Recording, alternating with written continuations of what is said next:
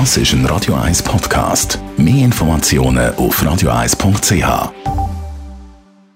Sprechstunde auf Radio 1, präsentiert von der Dr. Andres Apotheke Stadtlaufen. Pflanzliches Wissen aus der eigenen Produktion bei Sportverletzungen, Blasenentzündung und Energiemangel. Es sieht ja nicht sehr schön und pflegt aus. Wenn die Nägel so richtig brüchig sind und einfach abbrechen und so ein bisschen verfranzelt werden. Dr. Merlin Guggenheim, was sind eigentlich Gründe für brüchige Nägel?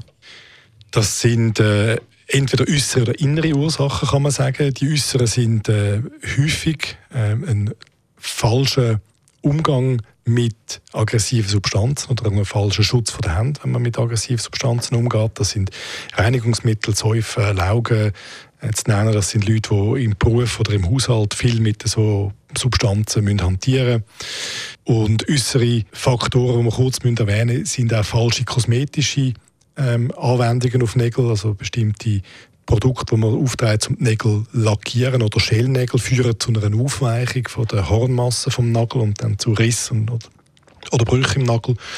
Und dann gibt es innere Ursachen. Ähm, da streifen wir ganz kurz, weil es nicht für verrückt viele Leute zutrifft. Erkrankungen wie äh, gewisse Hormonerkrankungen, äh, Schilddrüsenprobleme und so weiter. gibt diverse andere. Ähm, oder Hauterkrankungen wie der Schuppenflechte, die die Nägel können betreffen Und gehen dann ganz schnell in Richtung Mangelernährung. Dort ist es eher ein Klassiker, wo die Leute im Winter merken, dass ihre Nägel nicht so fit sind. Calcium, Eisen, Vitamin A, B und C, das sind so häufige Substanzen, zum Teil auch die, die brüchige Nägel machen können. Hm. Und was hilft dagegen? Also was kann man machen gegen brüchige Nägel? Ganz wichtig ist ein korrekter Schutz von der Hand, wenn man mit aggressiven Substanzen zu tun hat, vor allem wenn man empfindlich ist. Viele Leute sollten schon, wenn sie daheim Geschirr waschen, einfach Schutzhändchen tragen. Im Moment, wo man äh, das beachtet und seine Nägel ein bisschen schöner machen das betrifft meistens Frauen, sollte man vorsichtig sein, was man verwendet.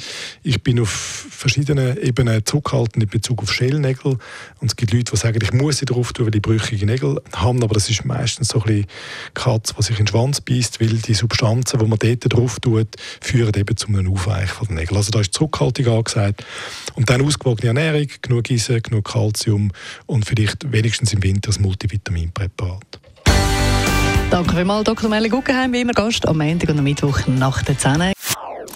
Das ist ein Radio 1 Podcast. Mehr Informationen auf radio1.ch.